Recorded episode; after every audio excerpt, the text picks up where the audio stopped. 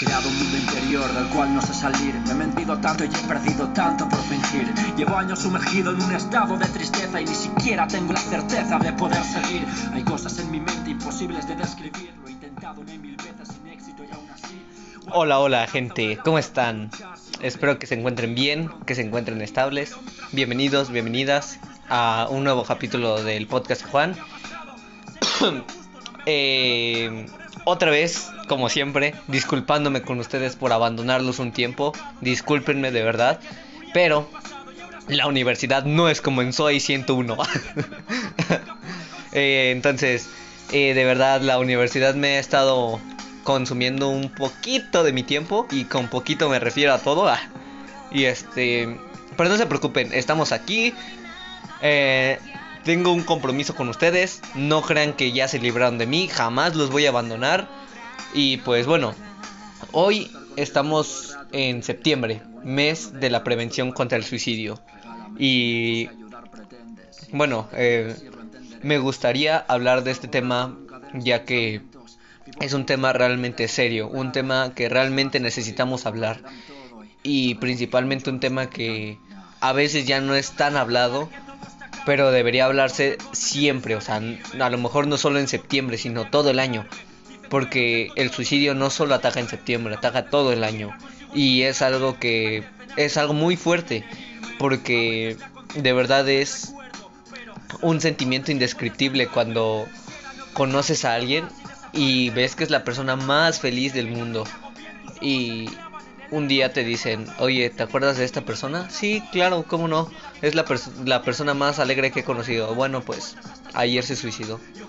O sea, es un sentimiento que de verdad no se lo des a nadie. Y bueno, em, me gustaría volver con este tema principalmente por, como les decía, ¿no? Es el mes de la prevención contra el suicidio.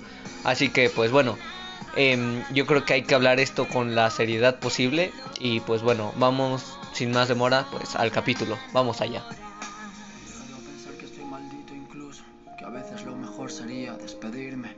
No sé de dónde viene tanta rabia acumulada porque solo me calma la idea de morirme. Sentir la paz y el suave abrazo de la muerte que me lleva. Sentir y ver cómo mi alma se eleva. La pena con la que camino tan solo me ciega. No puedo ver lo bonito de la vida aunque yo quiera.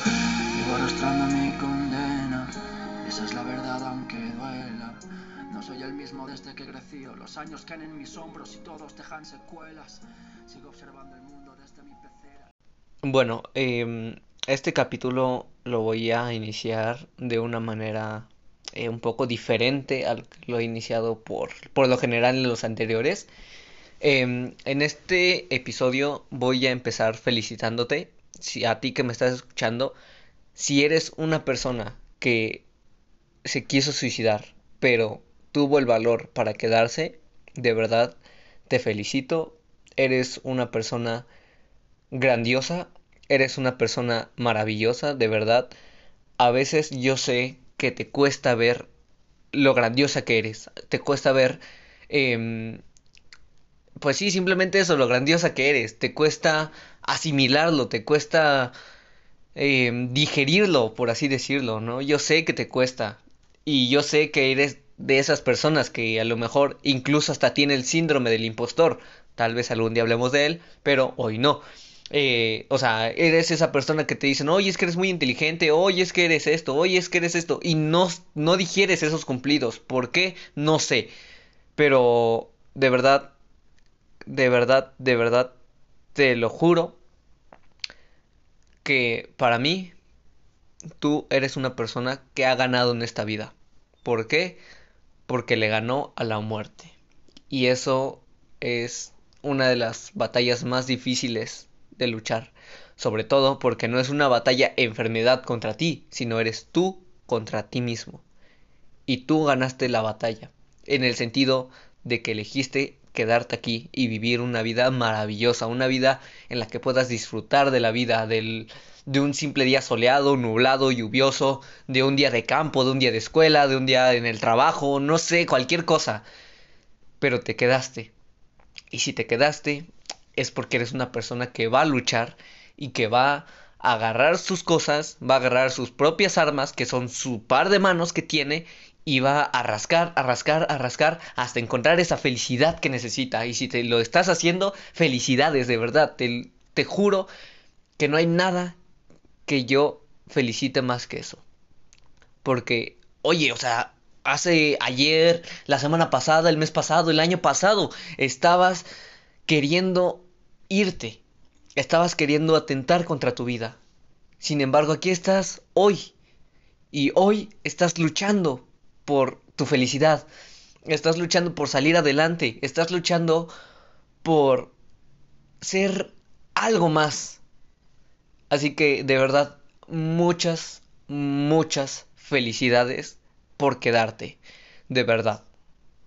O sea, no imaginas lo feliz que hiciste a tu familia, a tus amigos, a tu círculo social con esa decisión que tomaste, por la decisión de quedarte de verdad, felicidades y ojalá que siga siendo así, que sigas buscando tu felicidad y de verdad, felicidades por esto, por este logro que has obtenido. Y no sé si lo hiciste tú solo, tú sola, si te acompañaron o qué pasó, pero te quedaste, que es en cierto modo lo importante. Y de verdad, lo vuelvo a repetir, felicidades por quedarte, de verdad. Sé que no es fácil quedarte cuando tu mente está inundada de pensamientos de irte. Yo sé que no es nada fácil, pero lo hiciste. Y de verdad, no hay nada mejor que eso, que el decidir quedarte. De verdad, un abrazo por... Y nuevamente, de verdad, una felicitación enorme por decidir quedarte. Y bueno, Em, después de esta felicitación, también me gustaría hacer una pequeña reflexión antes de comenzar este capítulo. O sea, a lo mejor van a decir, ay, ya, cállate, felicitación, reflexión, que no sé qué, que no sé cuánto. Sí, yo sé que a lo mejor para algunas personas va a ser como muy repetitivo todo esto. Pero para las personas que pasaron o que están pasando por esto, créeme, no es tan repetitivo cuando escuchan esto. Porque a lo mejor es lo que necesitan escuchar. A lo mejor, no, o sea, no estoy muy seguro, pero bueno, ya les platicaré más adelante. Bueno, eh, les decía, ¿no? Una pequeña reflexión antes de ya entrar a fondo con este capítulo, ¿no? Em, esta reflexión que quiero hacer es más que nada a las personas que están bien, que son parte del círculo social de la persona que se quiere suicidar, ¿saben? ¿Por qué? Porque a lo mejor tú que estás bien ves a una persona que tiene ciertos pensamientos y le dices como de, ay, es que ya no estés triste, ay, es que no es para tanto. No, déjame decirte que estás equivocado, equivocada. ¿Por qué? Porque cuando piensas en suicidarte, lo último que quieres escuchar son palabras de aliento, entre comillas, como esas de, ay, es que no estés triste. Imagínate tú que al hospital llega un enfermo de... ¿De qué será? De apendicitis que es como que lo más básico que luego puede llegar a un hospital. Y... ¿Y cómo se llama? Eh, para los que no conozcan, en el apendicitis, el apéndice es un órgano chiquito, chiquito, chiquito que está en tu intestino grueso. Y este... Este se puede tapar por una semilla o por cualquier cosa, ¿no? Y se empieza a, a inflamar, inflamar, inflamar, inflamar, hasta que llega un punto en el que puede llegar a explotar. Y si explota, va a dañar tus intestinos, va a dañar tus órganos, te van a tener que hacer una limpieza, te van a tener que abrir y si te hacen todo eso, corres el riesgo de morir. Entonces, volvemos a lo que les quería decir, ¿no? Si a, un, paciente llega al hospital con apendicitis y el doctor le dice, es que ya no te retuerzas, ya que no te duela. O sea, imagínate la mentada de madre que le van a meter al médico y la demanda por negligencia que le van a hacer. Porque y el doctor va a decir, ah, no, es que yo le dije que se sintiera bien y no se sintió bien. O sea, así de ilógico suena cuando alguien le dice ya no llores o ya no estés triste a alguien que a lo mejor puede estar pasando por depresión o que incluso se quiere suicidar, ¿saben? O sea, suena muy ilógico, ¿verdad? Pues esa es como que la reflexión que quiero hacer.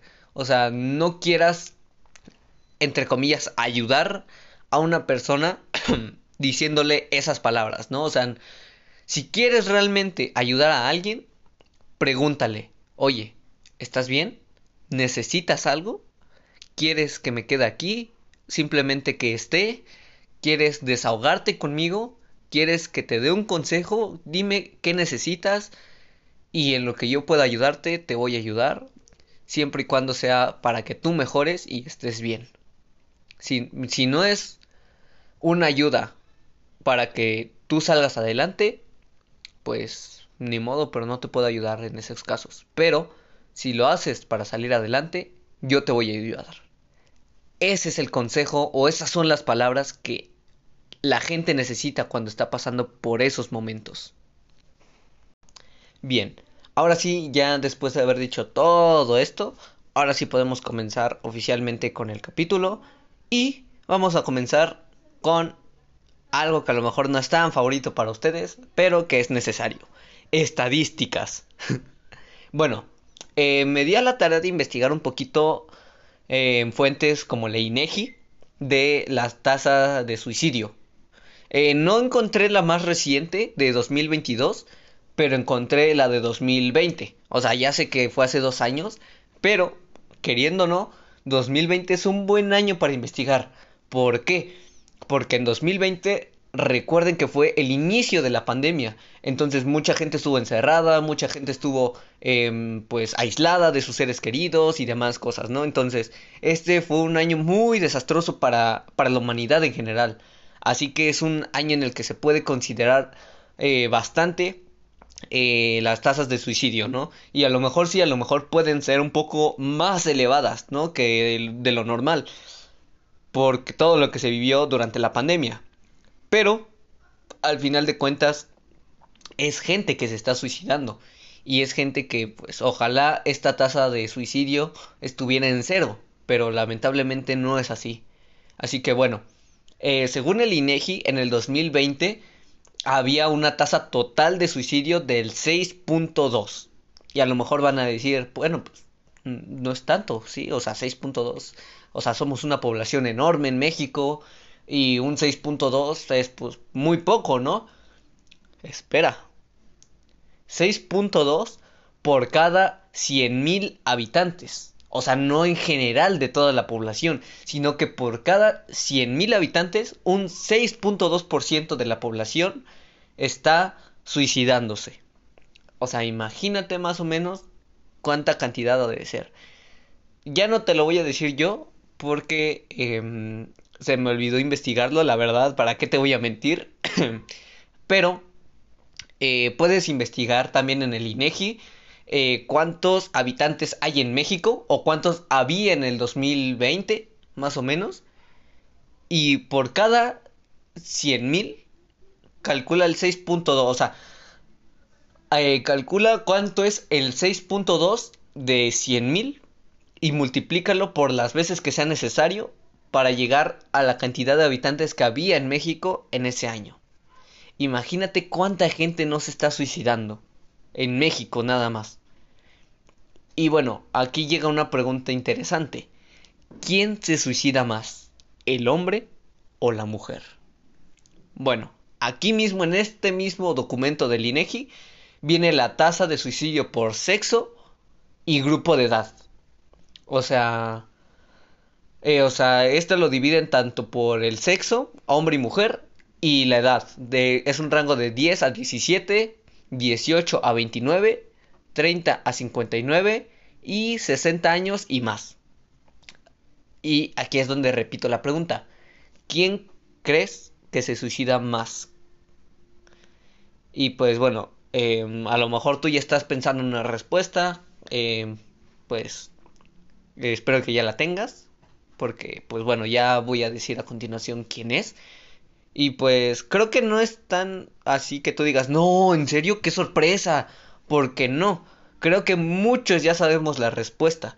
De hecho, yo hice una encuesta en Instagram, que pues para los que no lo tengan, arroba el podcast de Juan en todas mis Facebook y en Instagram. Que estoy más activo en, en Instagram que en Facebook, pero prometo que algún día haré algo con Facebook, ¿va? Entonces, hice una encuesta en Instagram y de hecho la gente que votó, de hecho, eh, sí ganó el porcentaje que debía ganar según la INEGI. Y bueno, ya te, ya voy a decir quién, ¿no? Eh, el hombre se suicida mucho más que la mujer. De verdad, se suicida mucho más el hombre que la mujer. y bueno, es lo que les decía, ¿no? En una encuesta que hice en Instagram, yo con mis seguidores que me siguen ahí, bueno, tremendo pleonasmo, seguidores que me siguen, pero bueno, eh, bueno, este les decía, ¿no? Eh, en esa encuesta el 67% votó que se suicida más el hombre y el 33% votó que se suicida más la mujer. Déjenme decirle a ese 67% que votó por el hombre que están en todo lo correcto. Según el INEGI, eh, igual, ¿eh? esta tasa de, de, suicidio igual es por cada 100.000 habitantes, ¿eh? Así que bueno, vamos. Eh, en el rango de 10 a 17 años tenemos que los hombres se suicidan un 5.2, mientras que las mujeres un 3.6. Aquí no hay una diferencia tan grande, y de hecho la diferencia es muy pequeña. Pero vamos a los que siguen. Y ya verán por qué me refiero que de verdad es una, una diferencia muy grande y muy alta en el rango de 18 a 29 años. En este rango tenemos que de los hombres se suicidan 17.5, mientras que las mujeres solo se suicida el, el perdón, el 4.1. Imagínate la diferencia de 17.5 a 4.1 es una diferencia de incluso más de 10. Entonces imagínate el enorme rango. De, o sea, yo estoy viendo directamente las gráficas y te puedo decir que se ve un abismo enorme entre las dos. O sea, de verdad es una diferencia muy grande. El 17.5 y el 4.1. O sea, es una diferencia abismal. Y bueno, luego tenemos el rango de 30 a 59 años en este también es una diferencia enorme, porque los hombres, su tasa del suicidio es del 13.4, mientras que el de la mujer solo es de 2. Aquí, sin hacer tantas cuentas, se, te puedes dar cuenta que es un aumento o es una diferencia de 11.4. Imagínate esa gran diferencia de, de 2 a 13.4. Es decir, es una diferencia abismal también. Y pues no se diga para los de 60 años y más, ya que en esa edad los hombres se suicidan o tienen una tasa de suicidio de el 9.8, mientras que la mujer es del 1.2. Y pues pues de verdad es algo muy sorprendente el tener que ver estas estadísticas porque como les decía al principio o sea a mí me gustaría que sean unas estadísticas de cero pero lamentablemente no son ni siquiera menores de 10 de hecho hay dos que son superiores a 10 y hay una que está casi al rango de 10 y pues es que es muy increíble todo esto, de verdad. Imagínate cuánto es también sacar el 5.2 por cada 100.000 y eso todavía ponerlo en la cantidad de todos los habitantes del país, o sea, es una es una gran cantidad de gente la que se suicida. Y pues ya les dije los diferentes rangos de edad. De hecho, en los que más se suicida la gente es en el rango de 18 a 29 años. Porque como les decía, ahí está el rango más alto. que es el de hombres, de 17.5. En los demás, pues está 13, 9 y 5. Pero imagínense la diferencia de todo eso a prácticamente 17 y medio, o sea, casi los 18. Entonces, es muy... Es muy triste, la verdad, ver todos estos resultados. No, los, no lo voy a negar.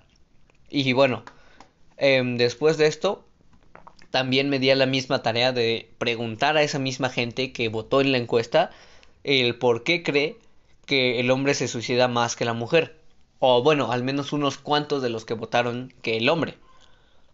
Y eh, una de las respuestas fue porque los hombres tienen más dificultades para relacionarse y con las ideologías les exigen más, cosa que es totalmente cierta porque eh, los hombres eh, pues tienen un bueno se tiene la, la ideología perdón de que el hombre es ese ser que no llora, ese ser que no tiene sentimientos, ese ser que es duro como una roca, ese ser que jamás va a saber llorar y demás cosas, ¿no?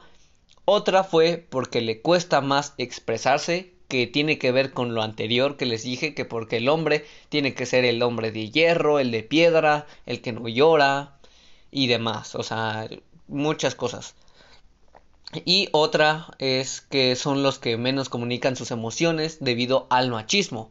Que pues el machismo creo que ya todos sabemos lo que es. Es una construcción social en la que eh, se pues prácticamente se tiene un estereotipo de cómo se debe actuar ante la sociedad. Y bueno, yo también tengo mis puntos que pues son más o menos los mismos. ¿Por qué? Porque hablan de los estereotipos. Es lo que les decía. O sea, se tiene un estereotipo de que el hombre no llora, de que el hombre es de piedra, de que el hombre no tiene sentimientos, de que el hombre tiene que proveer, que también ese es un estereotipo que se está tratando de romper, creo yo, en esta actualidad, pero es un estereotipo que daña mucho a los hombres. ¿Por qué? Porque si un hombre, por alguna razón que desconocemos todos, no trabaja, y es quien hace las labores de casa mientras que su pareja está trabajando, ¿qué pasa con ese hombre? Toda la sociedad ataca a ese hombre. ¿Por qué? Porque hay unos estereotipos que supuestamente indican que el hombre tiene que proveer y la mujer tiene que estar en casa. Y, lo, si, si el hombre está en casa, es un inútil prácticamente, según estos mismos estereotipos. Tenemos también el caso miso a sus sentimientos que también es otra verdad muy grande, ya que, pues les decía, ¿no? Estos estereotipos te dicen que los hombres no pueden llorar, que los hombres no pueden sentir, por esto mismo les cuesta a los mismos hombres expresar sus sentimientos, expresar lo que sienten, lo que les da miedo, lo que les da felicidad, lo que les da tristeza y otras cosas, ¿no? Eh, también yo tengo la presión, bueno, en los que yo más o menos fui anotando, que consideré, está también la presión social. ¿Por qué? Por lo mismo que les digo, que abarca a los otros dos puntos, porque tenemos los estereotipos que pues indican de que el hombre supuestamente no puede sentir, no puede tener este sentimientos y demás cosas, ¿no? O sea, la presión social que ejerce incluso los mismos hombres y cierta cantidad de mujeres hacia los hombres, ¿saben? Entonces son más o menos las respuestas del por qué un hombre se suicida más que una mujer. Y bueno, ya dejando un poquito de lado todo el tema de estadísticas, de porcentajes y todo eso, pues bueno, vamos a pasar a lo que es más común aquí en el podcast y es vamos a ver eh, un poco de las etapas del suicidio o como viene en el ¿qué será? Este es que creo que no es periódico, es este informe, creo que es informe o página de la Ibero de la Ciudad de México, que están las etapas del suicidio o como se dice aquí en el Ibero, el suicidiómetro. Y bueno, estas etapas empieza por la primera etapa que son las ideas de muerte. ¿Cómo pueden ser estas ideas? Las ideas de, no, pues es que me quiero morir, me quiero matar, me quiero asesinar, me quiero suicidar, ¿no? Luego está el deseo suicida. ¿Cuál es este deseo suicida? son estos pensamientos en los que dices que los demás van a estar mejor sin mí, em, a lo mejor del mundo sería mejor si yo no estoy, demás cosas, ¿no? Eh, luego están las ideas suicidas. O sea, este ya es el punto 3, ¿eh? El primero fue las ideas de muerte, el segundo fue el deseo suicida y el tercero, que es el en el que vamos, eh, son las ideas suicidas, en las que pues ya vienen lo de, no, pues es que la única solución para mi vida es matarme. Lo único que puedo hacer es matarme. El, como cuarto tenemos la expresión suicida y es el decir que ya no puedes, ya no aguantas estar con el dolor que sientes. Está posteriormente en el número 5 del suicidiómetro la amenaza suicida. ¿Esta cuál es? Es donde ya empiezas, ya estás hartándote y ya empiezas a tener pensamientos como de, no, pues es que si todo sigue igual, yo me voy a matar. No, es que si nada cambia, yo ya no voy a seguir aquí, me voy a asesinar. Luego, en el 6, tenemos el plan suicida. Este, pues ya creo que es un poquito más conocido. Es donde se da el dónde, el cuándo y el cómo hacerlo. Dónde te vas a suicidar, cuándo te vas a suicidar y cómo vas a hacerlo. O sea, hay muchas maneras de suicidarte que existen, ¿no? En la 7 tenemos el gesto suicida, que es ahí abarca en las autolesiones con intención pues suicida obviamente o un intento fallido de quitarte la vida. Eh, pues bueno, mm, creo que ahí no hay mucho que comentar, simplemente pues creo que ya se dijo todo en el texto. Y por último, y el más grave, que es el número 8, es la etapa final, que es el suicidio. En este, pues la persona muere. En este, pues ya no queda otra que decir adiós y que, pues, seguir con lo... Eh, ¿Cómo se, se dice? Con lo propio, dependiendo si la familia era religiosa o no y demás, ¿no? La sepultura. Luego tenemos los factores de riesgo. O sea, ya el suicidiómetro ya quedó un poquito atrás. Ahora vamos con los factores de riesgo para las personas, ¿no? Cabe aclarar, claro, que no todas las personas llegan a estas situaciones. Sin embargo, eh, pues se tienen unos factores de riesgo, como que pueden ser la violencia familiar, el abuso sexual, la depresión, que creo yo que lo que más te orilla al suicidio es la depresión. Creo yo. O sea, aquí ya no estoy sacando datos de, nada, ¿eh? O sea, ahí ya es una creencia mía y ya, ¿va? Entonces, está la violencia familiar que les dije, el abuso sexual, la depresión, eh, tenemos también a la ansiedad, el consumo o el abuso de sustancias psicoactivas, perdón, me trabé al hablar, perdón, la mandíbula. el acoso escolar, que también creo yo que el acoso escolar, el abuso sexual y la violencia este, familiar son tres cosas que te pueden orillar a la depresión y de ahí al suicidio. O sea, como les dije hace rato, ya no estoy sacando esto de ningún lado. O sea, ya es lo que yo creo. O sea, de que te orillan a la depresión es mi creencia, ¿va? Eh, todo lo, de los factores de riesgo lo, sigo sacando de, de libero, ¿va? Pero lo que, lo que les digo de la depresión es creencia mía, ¿va? Entonces tenemos enfermedades terminales, que de hecho en enfermedades terminales, otra vez, aclaro, creo yo que en enfermedades terminales entraría la famosa... Oh, fuck, se me olvidó. Este, el término, no recuerdo cómo se llama, a ver. Voy, este sí lo voy a googlear porque eh, ¿Por qué? Porque, porque... De hecho creo que yo lo expuse en la preparatoria. Que es el donde... El tratamiento para terminar con la vida en un hospital. En un hospital. Ah, la eutanasia. Gracias Google. ¿Qué haríamos sin ti? Entonces, la eutanasia creo yo que es eh, como que el método de suicidio para esto de las enfermedades terminales.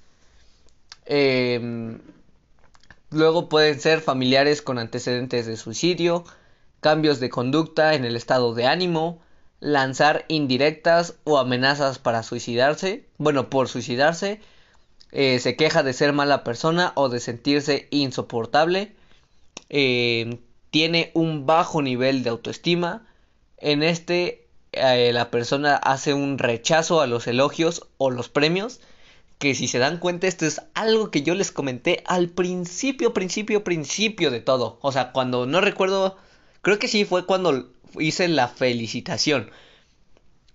O sea, es lo que yo les decía, o sea, ya cuando una persona llega a un punto muy extremo del suicidio, los elogios y los premios ya no causan nada de felicidad, se los juro.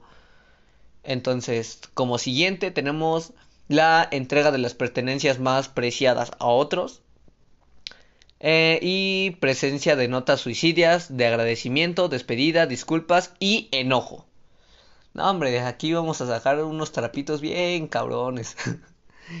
ahorita les digo por qué, no coman ansias. No coman, dejen. Es más, déjenme tomar agua y proseguimos. Espérenme. Mm, mm, por último, bueno, por último no. Eh, luego tenemos bueno, o sea, por último, de la Ibero. ¿Va? O sea, esto ya es lo último que voy a sacar de la Ibero. Creo que hoy mis fuentes han sido este el INEGI y el Ibero. Creo. Sí, ¿no? Bueno, y eh, la bibliografía que salió de de este de emergencia, que fue lo de la donde me dijeron lo de la eutanasia. Eh, bueno, pero bueno, les decía, ¿no? ¿Cómo ayudamos a una persona que está en riesgo? O sea, ya teniendo todos estos factores de riesgo, ¿cómo podemos ayudar a una persona que está en riesgo? Bueno, para empezar, debemos tomar en serio lo que está diciendo. O sea, el que una persona nos diga, no, es que la verdad ya me voy a suicidar, ya no, ya no encuentro otra manera, otra solución más que suicidarme. Neta, toma muy en serio lo que dice. O sea, no quieras hacerte el gracioso, no quieras soltar el comentario de, ay, sí, eso dicen todos, y que no sé qué, ay, sí, yo también me quiero suicidar. No, o sea, cuando una persona lo dice de broma y sabes que le está diciendo de broma, adelante, tienes el derecho y tienes hasta mi bendición de decir, ay, sí, vamos a tirarnos de un puente. Pero cuando una persona te lo está diciendo en serio, de verdad, tómalo con la seriedad que se merece. ¿Y cómo voy a saber yo si me lo está diciendo en serio o no? Fíjate en el tono de voz que utiliza. ¿Por qué? Porque dependiendo del tono de voz, ah, y bueno, y del contexto en el que estén, ¿no? Obviamente. Si están hablando como de, no, es que ya no aguanto con la tarea, no, es que yo tampoco. Y si nos mejor nos suicidamos y nos tiramos de un puente y se ríen, obviamente es una broma. O sea, yo cuántas veces no tiré ese, esa broma con mis amigos en, en la preparatoria, eh, cuando estaba iniciando la carrera técnica, o sea, miles de veces. Pero, o sea, eso sí fue una broma. Otra cosa es el decir, es que de verdad no puedo, no aguanto más con esto, o sea, de verdad me quiero ir. Ya no aguanto el dolor ni el sufrimiento. Ya no quiero sufrir más me quiero morir. Ahí tómalo con toda la seriedad posible y de verdad te lo pido. No dejes sola a esa persona. O sea, no digo que ni un minuto porque eventualmente lo vas a hacer porque no puedes estar todo el tiempo pegado o pegada a esa persona. Pero me refiero a que nunca la dejes sola o sola en el estado moral. Por favor en el siguiente punto en cómo ayudar es escuchar con genuino interés y tratar con respeto. Es lo que les decía, ¿no? O sea, si alguien te dice en un modo muy serio que de verdad quiere hacerlo, no te pongas por favor a tirar chistes de eso, porque lo único que vas a hacer es alimentar a que realmente quiera hacerlo, porque va a sentir que lo que él está diciendo no tiene importancia ni para ti ni para nadie y solo vas a alimentar a que se quiera suicidar más. Como en siguiente tenemos explicar que hay alternativas disponibles, Y estas alternativas pueden llegar a ser el psicólogo, el psiquiatra, si está un poco más grave de lo que creían, creían, perdón. Em, eh, las pláticas, las mesas de donde se reúne la gente. Em, la siguiente sería no prometer confidencialidad, buscar ayuda entre familiares y personas allegadas o significativas.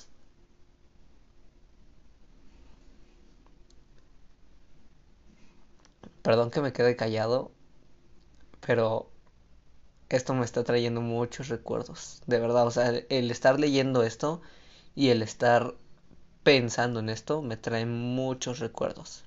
Más adelante les contaré por qué. Pero creo que ya se están haciendo una idea. Pero bueno, la siguiente es adoptar medidas prácticas. Retire o controle todos los elementos que pueden suponer un riesgo. ¿Esto qué significa? Si la persona, por ejemplo, eh, es una persona que hace diferentes manualidades seguido y por tanto tiene a la mano un cúter, una navaja, un cuchillo, algo que pueda atentar contra su integridad, quítalo. De verdad, quítalo. Em, la siguiente es procurar que la persona afectada permanezca acompañada. Eso es lo que les decía, ¿no? A lo mejor sé que tú no vas a poder estar todo el tiempo con esa persona, ¿no? Pero si puedes dejar esa persona con alguien más y puedes acompañar moralmente a la persona para, para que no se sienta sola, hazlo de verdad, por favor, no te cuesta nada. Bueno, a lo mejor sí un poquito, porque las personas que se quieren suicidar son muy tercas, pero al final de cuentas va a ser más la satisfacción cuando veas que esa persona se queda, de verdad.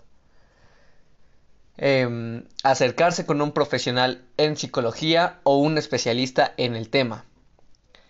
Aquí pues creo que es lo que les decía, ¿no? Cuando decía lo de buscar ayuda entre familiares o personas allegadas, no, eh, las alternativas, le eran las alternativas.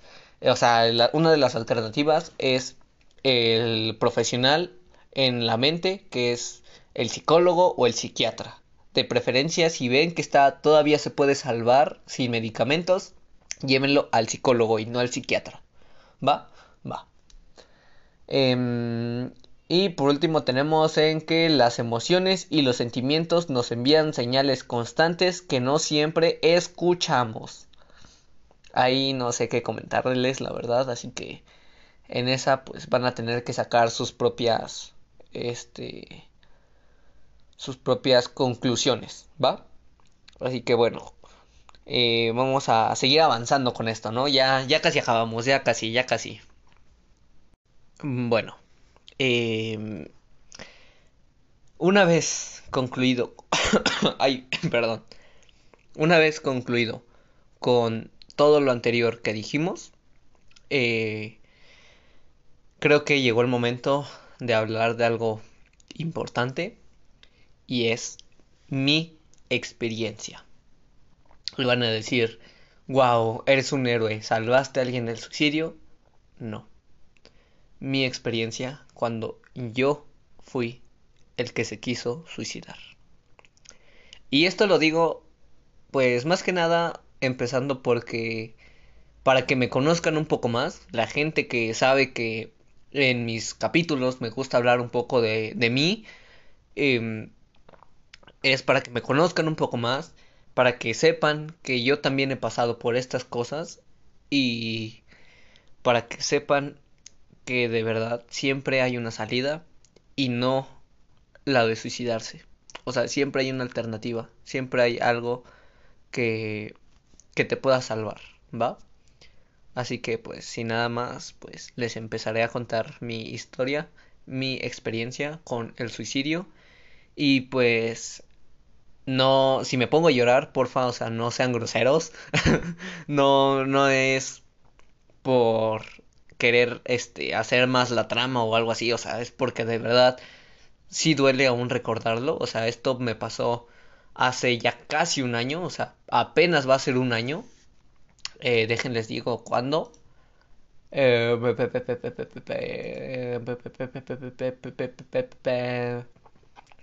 Aprox yo creo que como en... Hoy que es sábado, ¿verdad? Y se va a subir el capítulo en domingo. Aquí, aquí, aquí, aquí.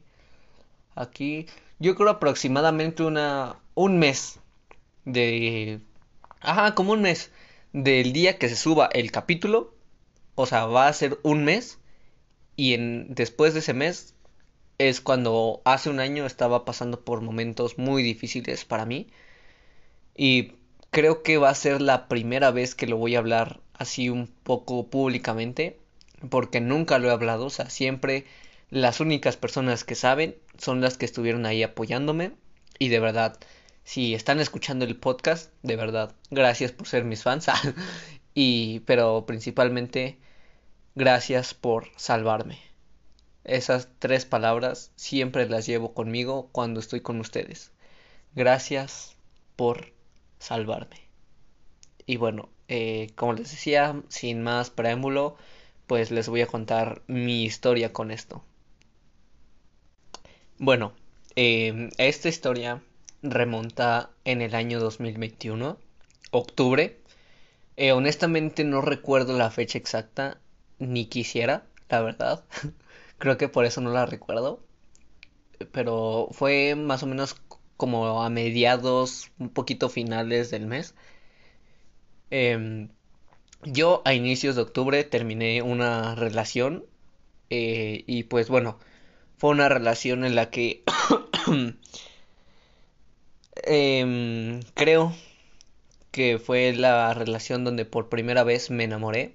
O sea, Ay, no sé cómo explicarlo. Es que una cosa para mí es que alguien te guste y otra cosa es enamorarte ya de esa persona. Y yo por primera vez me enamoré de una de mi pareja. Em, fue una relación en la que yo fui muy feliz, pero siempre había pues algo, ¿no? En cada relación. Y bueno, eh,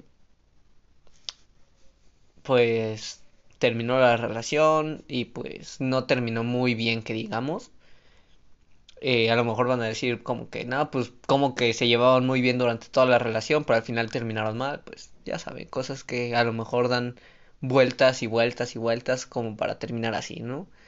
Entonces, eh, la relación no terminó bien, por así decirlo. Eh, mi expareja pues hizo unas cosas que me dolieron muchísimo, o sea, no se imaginan cuánto.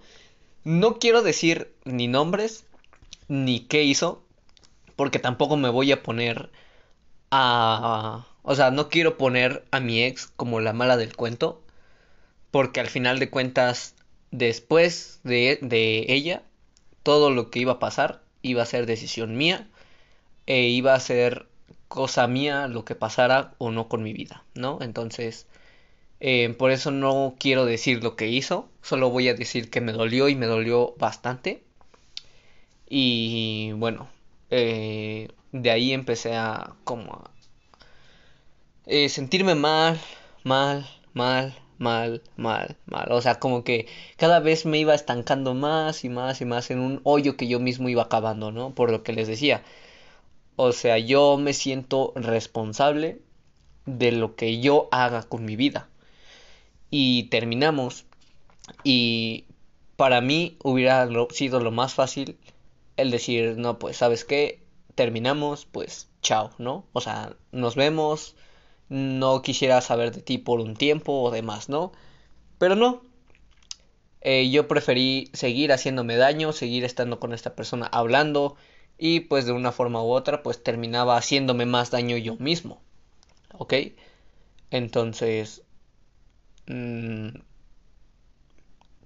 pues eso, ¿no? Y o sea, yo, yo mismo empecé a cavar un hoyo, un hoyo, un hoyo, un hoyo, que cada vez iba más y más y más profundo. Hasta que llegué a un tope muy bajo. Y cuando me di cuenta, ya alguien más estaba casi casi enterrándome. O sea, era como si yo hubiera cavado mi propia tumba y la sociedad y la vida me estuviera enterrando ya.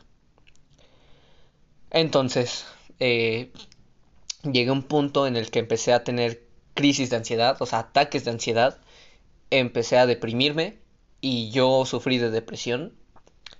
Y este, pues bueno, mis ataques eran muy, muy fuertes. O sea, eran de esos ataques que te daban y de ahí en adelante tenías miedo todo el tiempo de que te diera un ataque. Porque sabías cómo eran tus ataques y sabías que si te daba un solo ataque iba a arruinar no tu día, tu semana. Porque una vez que empezaban a desatarse esos, ataques, lo más probable es que te empezaran a suceder toda la semana y si no es que hasta semana y media. Entonces, les decía, ¿no? Er, eran ataques muy fuertes, eran ataques en los que, pues, de verdad no, no podía ni controlarlos, o sea, eran ataques en los que necesitaba apoyo, pero yo me sentía solo, aunque realmente yo sabía que no era así, porque tenía amigos, tenía familia, tenía incluso este profesores que se preocupaban por mí, que también a esos profesores los quiero mucho, de verdad. Y bueno, eh, llegó un punto en el que yo ya no podía más, yo ya no aguantaba más. Y pues era como venían aquí, ¿no? En, lo, en el suicidiómetro. O sea, primero empecé con las ideas de muerte, sí yo me quería morir, o sea, ya no quería porque empezaba con los ataques y siempre terminaba muy mal. Después los deseos suicidas en los que yo decía, no, pues es que mis amigos están mejor sin mí, mi familia se ve que va a estar mejor sin mí, mis profesores ni siquiera me conocen, no saben quién soy, van a estar simplemente mejor sin mí. Em, me llegaron las ideas suicidas, donde mi ansiedad era tan grande que yo decía, la única forma de parar esto es si me muero. Si me muero voy a dejar de tener estos ataques. Si me muero voy a dejar de sufrir. Luego llegó la expresión suicida, donde de verdad ya no podía. Eh, en, ese, en ese año pasado todavía estaban las clases en línea. Entonces llegaban días en los que no ponía atención a ninguna clase, simplemente entraba, apagaba la cámara, apagaba el micrófono y me ponía a llorar porque ya no aguantaba, o sea, se los juro, ya no podía más con esto. Era un dolor que se sentía como un dolor físico, pero era un dolor mental. O sea, ya se los juro, ya no podía, ya no aguantaba. Luego llegó eh, a lo mejor yo de la amenaza suicida me salté al plan suicida porque ya no ya no amenacé, o sea, simplemente ya lo hice. Porque pasó el plan suicida, donde planeé, sí planeé dónde, el cómo y el cuándo. Y lo planeé tres veces. Em, el dónde lo planeé en las tres, creo que fue igual. A ver, esperen. Ajá, en las tres fue en el mismo lugar, en el dónde, que fue, iba a ser en mi casa. El cuándo, pues obviamente ahí sí cambiaron las fechas mucho. Bueno, no mucho, sino que como que unos dos días de diferencia entre cada una. y el cómo hacerlo, pues también cambió, ¿no? Aquí les voy a voy a platicar, les voy a pues como ahorita, ¿no? Les estoy contando, me estoy abriendo con ustedes y me voy a abrir todavía un poco más. Yo me iba a suicidar tres veces. La primera, el, o sea, el cómo hacerlo cambió tres veces. La primera, me iba a suicidar con pastillas. La segunda, me iba a suicidar lanzándome de la azotea de mi casa, porque mi casa es de dos pisos, entonces si, me si saltaba de ahí iba a morir directamente. Y eh, la tercera iba, este, iba a ser con, pues la clásica, ¿no? De con la navaja en las venas. Pero, pero, ahí cabe aclarar algo, no fue eh, en el plan de querer llamar la atención, de que, por ejemplo, había gente que se cortaba las manos eh, a lo ancho. Si no estaría a lo ancho. Sí, como de lado a lado de la, de la mano, ¿sabes? O sea, como que ves tu mano, le estiras y ves tu mano. Y tienes una parte donde se marcan más o menos las venas. Pues hagan de cuenta que hacia el...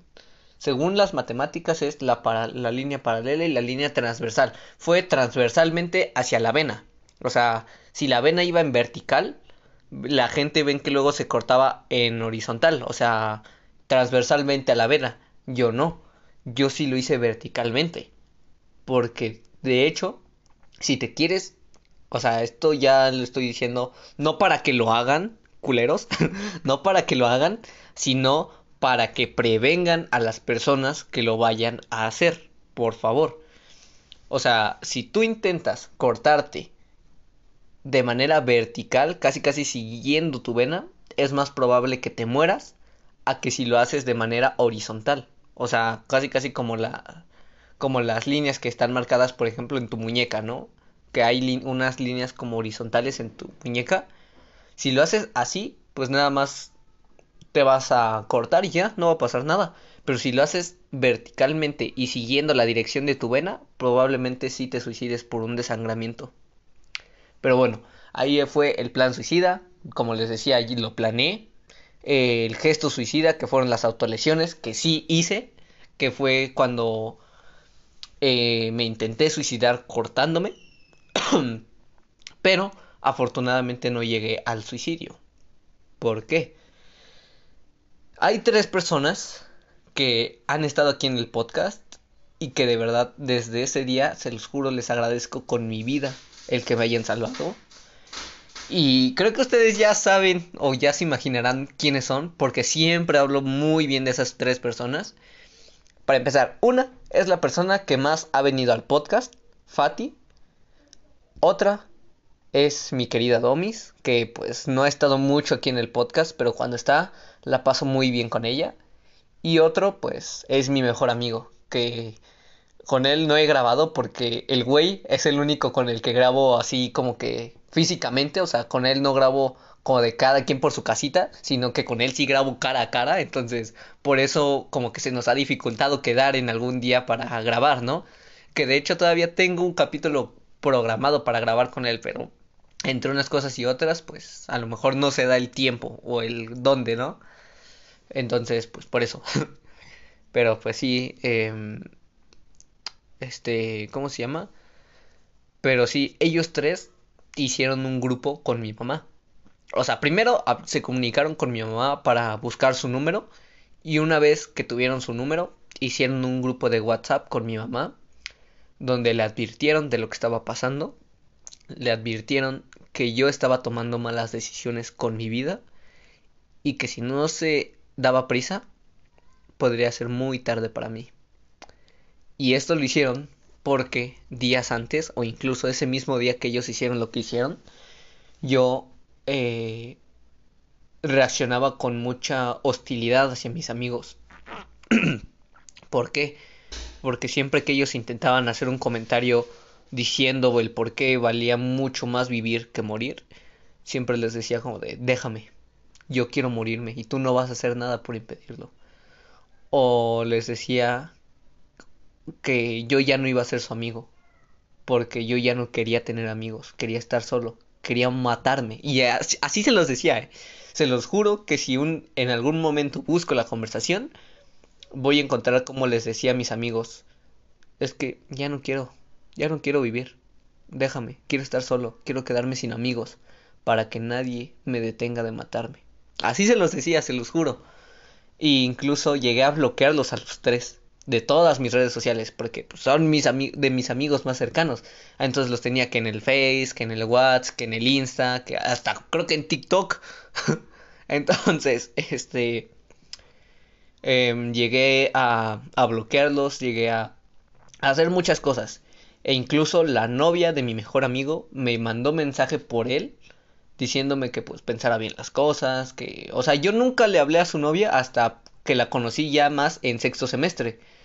Pero imagínense, antes de conocer a la novia de mi mejor amigo y hacerme su amigo, ella ya me había mandado mensaje porque mi mejor amigo se lo pidió, porque yo estaba por hacer una estupidez enorme. Bueno, que de hecho sí fue, sí intenté hacerlo, porque les digo, yo llegué hasta el acto gesto suicida, donde fueron las autolesiones. Entonces, un día que fue la primera vez que me intenté suicidar, fue con, como les decía, cortándome y pues llegó mi mamá y pues ya se imaginarán, ¿no? cómo destruyes a, a, una madre cuando te ve queriéndote quitar la vida. Entonces, se los juro que el llorarla, el llorarla, pendejo, el verla llorar, de verdad despertó dos cosas en mí. Una, más ganas de suicidarme, que fue lo que pasó a los días siguientes. Y otra, unas ganas por querer salir adelante. Desafortunadamente, por el momento tan malo en el que todavía estaba, pues todavía intenté quitarme la vida otras dos veces. La segunda eh, fue como les decía, me quise eh, tirar de, de mi casa, de la azotea de mi casa. Y la tercera, pues iba a ser por una sobredosis de medicamento, ¿no? Pero pues... Em, en la segunda, que fue cuando fue lo de que me iba a tirar de la azotea, se, o sea, se lo conté a mi psicóloga cuando, en su momento, cuando iba. Y de verdad es algo que, se los juro, hasta día de hoy yo sigo diciendo que fue algo cierto, se los juro, yo escuchaba a mi abuelo cómo me hablaba, se los juro, porque ya estaba viendo hacia abajo, se los juro, ya estaba viendo hacia abajo, estaba a nada de tirarme, pero escucha a mi abuelo, mi abuelo, eh, uno, bueno, el único que ha fallecido, falleció cuando yo tenía cuatro años, cinco recién cumplidos, si no mal recuerdo, porque él falleció a finales de noviembre y yo soy de octubre, entonces eh, pues prácticamente cinco recién cumplidos, ¿no? Entonces, pues imagínense el dolor que fue para mí. Bueno, más bien, eh, ¿cómo, les digo? Eh, lo que fue para mí el escuchar su voz diciéndome que no valía la pena lo que estaba haciendo, se los juro, me motivó mucho más a no querer hacerlo.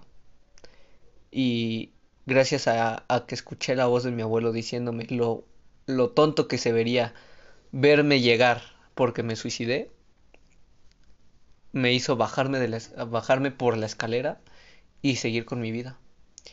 Pero después llegó el tercer y último intento, que fue con las pastillas, pero, pero ahí sí llegó nada más hasta plan, porque ahí nunca ejecuté el plan. Ahí solo me quedé como con la idea de querer hacerlo, pero cuando quería tener o quería tomar las pastillas, dije, esto es una estupidez. Y simplemente lo dejé. Y pues bueno, ahí fue cuando empecé a hablar con mis papás de que necesitaba, bueno, quería y necesitaba ir a un psicólogo. Y mi mamá pues obviamente fue la primera en apoyarme porque ella me vio. Sin embargo, aquí hay algo que cabe recalcar. Mi papá hasta día de hoy no sabe el por qué fui al psicólogo. O sea, mi papá sabe que yo le pedí ir al psicólogo, pero nunca supo el por qué. Nunca supo que yo me quise suicidar. Se los juro, a día de hoy todavía no lo sabe. Pero bueno, eh, mi mamá convenció a mi papá de que me llevara y pues me llevaron con una psicóloga que, se los juro, es muy buena. Es muy, muy, muy buena psicóloga. De verdad a mí me ayudó muchísimo porque prácticamente progresé a pasos gigantes. O sea, o sea, sí, ahorita, a día de hoy, pues todavía tengo mis fallos, como cualquier persona humana que comete errores y que a veces tiene momentos buenos y a veces momentos malos, sí. Pero simplemente mis ataques de ansiedad, porque aún tengo ataques. De hecho, mis ataques ya ni siquiera son frecuentes, ya es como que una vez cada... Uh, y, y pues cuando me da un ataque ya no es como que no los pueda controlar, al contrario, yo sé cómo controlarlos ahora y sé cómo calmarlos. Y ya cuando me da un ataque ya es como que hago lo que sé que debo hacer y se acabó el ataque. Entonces, les digo, cuando yo llegué con la psicóloga, yo sí llegué muy inseguro, muy muy herido, muy lastimado. Entonces, pues sí, ¿no? O sea, yo prácticamente llegué diciendo que yo de verdad llegaba un momento en el que sí me quería matar y sí quería dejar de, de vivir. Y, o sea, le, le planteé todo, todo, todo, desde mi infancia, desde que tenía cinco años, que fue cuando murió mi abuelo y con él una parte de, de mi corazón, porque se los juro, yo con él estaba muy encariñado. Y, y de ahí empecé a plantearle toda mi vida.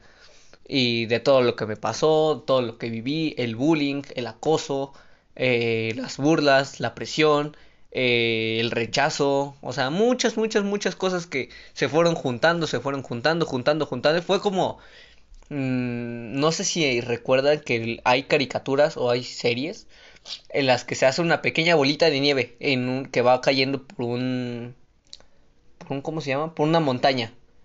Y conforme va girando esa bolita de nieve, se va haciendo cada vez más grande y más y más y más y más grande. Hasta que la ves cuando te llega hasta abajo y es una bola de nieve inmensa. ¿Por qué? Porque con cada vuelta que daba se iba haciendo más grande. Imagínense guardando cosas desde los 4 años hasta los 10 y... ¿Cuántos años tengo? 17. Sí, 17, porque les digo, pasó como a mediados finales y yo cumplo a inicios. Entonces sí, cumplí los 17. Y pues, o sea, imagínense, desde los 5 hasta los 17, ¿cuántos años no hay? ¿Cuántas cosas no me pasaron? ¿Cuántas cosas no me guardé? ¿Cuánto no creció la bola de nieve? ¿Saben? Entonces, pues ya le planteé todo, hablamos de muchas cosas y progresé mucho, porque mi primera cita fue el 14 de de noviembre, si no mal, 14 o 13, algo así, uno de esos dos días, porque fue sábado, es lo, que recuerdo, porque mis terapias eran en sábado. Entonces, eh, fue, creo que 13, fue 13 de noviembre, y me dieron de alta como a inicios de, inicios o mediados de enero, algo así, pero cabe recalcar que como a finales de diciembre, pues recuerdan que vinieron las, las festividades que de Navidad, Año Nuevo y todo eso. Entonces no nos vimos como por medio mes o un mes, algo así. Que son como dos, tres sesiones. Porque les digo, yo iba los puros sábados. Entonces imagínense cuánto progresé de noviembre a diciembre un mes. Y luego el descanso. Y luego unas dos, tres sesiones más en enero. O sea, fueron como cuatro o cinco sesiones en, en los que fui. Y de verdad, a día de hoy, agradezco el haber ido al psicólogo y de hecho creo que aún debería seguir yendo porque aún faltan cosas. O sea, no todo se resuelve solo con unas cuantas idas. Pero también hay cosas en casa que pues no dejan, ¿no? Entonces pues ni modo. Ya tocará cuando yo pueda pagarme a mí mismo las las terapias y pues bueno, ni modo. Pero bueno, esa fue más o menos mi experiencia con, con esto. Y de ahí viene lo siguiente, que es el por qué inicié a hacer estos temas en el podcast o por qué empecé el podcast. Y bueno, yo en el capítulo pasado, que fue en el que de todo lo que me enseñó el podcast, pues hablé más o menos de mis inicios y todo eso. Sí.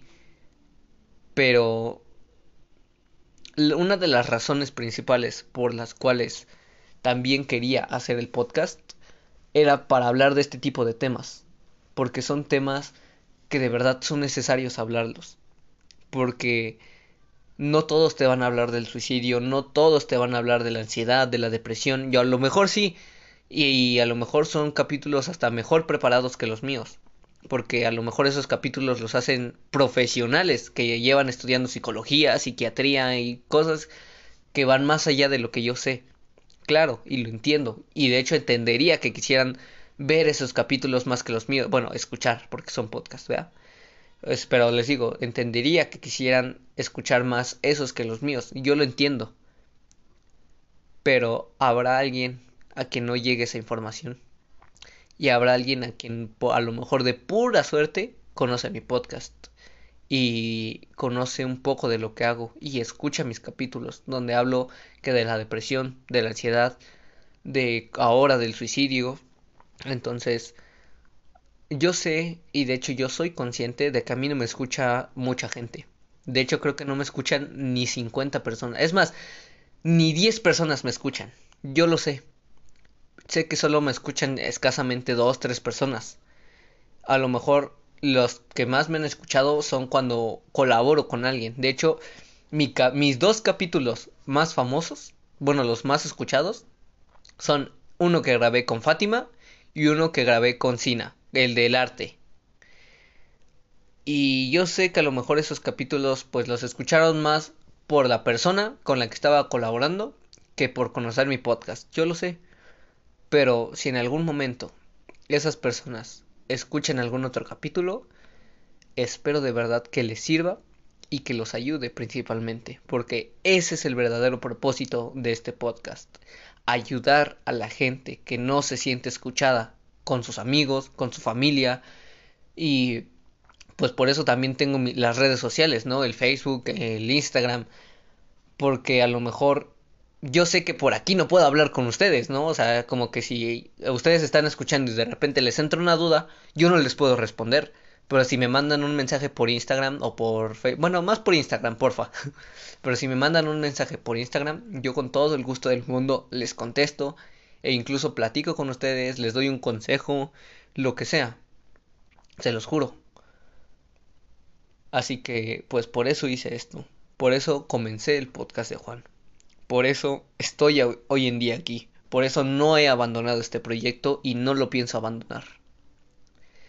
Por eso. Porque no quiero saber que estuvo en mis manos ayudar a una persona y no lo hice. Por eso estoy haciendo esto. Así que también quisiera dejar otra reflexión para, pues, ¿por qué no? O sea, ya hice una reflexión al principio, quiero hacer una al final porque yo creo que es lo mejor, ¿no? Eh, entonces, bueno, eh, esta reflexión es para que no dejes sola a nadie. Y es que de verdad, si tú tienes el poder de ayudar a una persona, por favor, ayuda a, a esa persona que te necesita. Porque tú no sabes cuándo puede ser la última vez que veas a esa persona. De verdad. Y hago esta reflexión porque mis amigos nunca me dejaron solo. Y gracias a ellos hoy estoy aquí. Y gracias a ellos hoy estoy apoyando a la gente que lo necesita. Gracias a ellos es que el podcast de Juan sigue vivo. Y el creador del podcast de Juan también sigue vivo. Así que, pues esa es la reflexión, ¿no? Nunca dejen solo a nadie. Nunca abandonen a sus amigos. Y pues, nada. Eh, Pues sí, iba a decir otra cosa, pero creo que con eso es más que suficiente. O sea, nunca dejen solos a sus amigos, no los abandonen, nunca dejen de creer en ellos. Y pues nada, hasta aquí llegó este capítulo. Y pues bueno, no sé, no sé qué, qué más decir, ¿no? Vámonos a la despedida.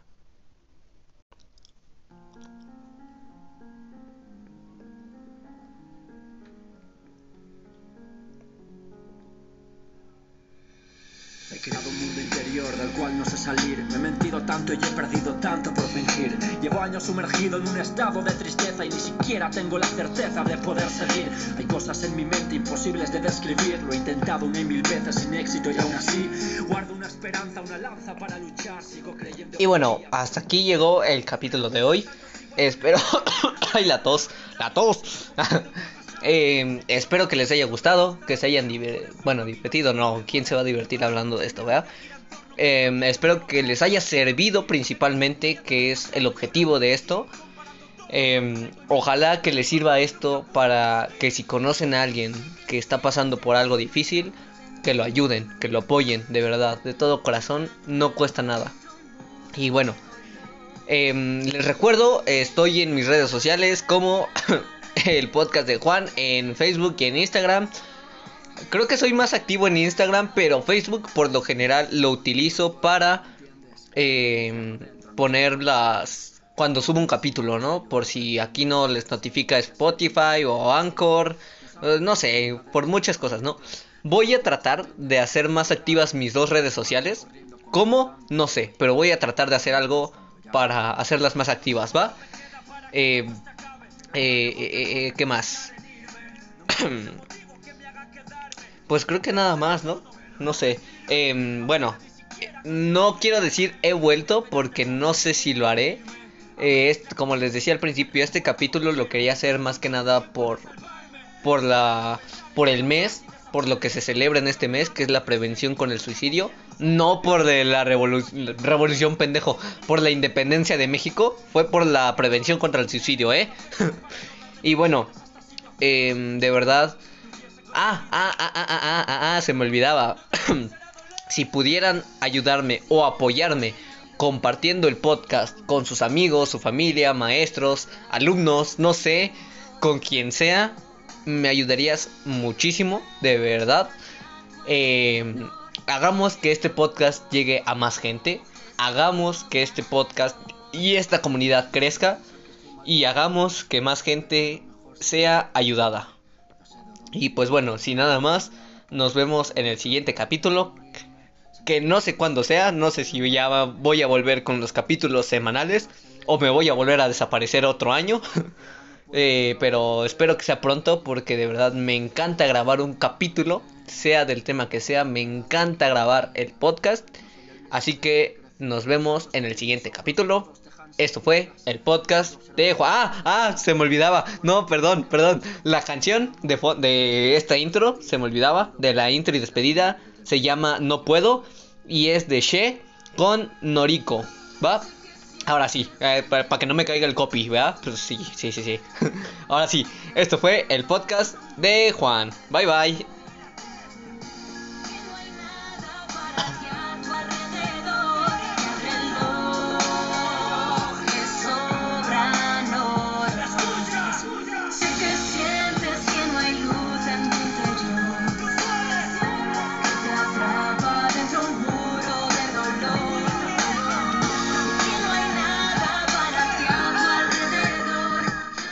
Dejo la canción hasta el final porque el final es muy bonito y muy emotivo. Va, ahí va. Pero yo veo la luz en tu interior. Sé que no durará siempre este dolor. Cuando entiendas tu verdadero valor,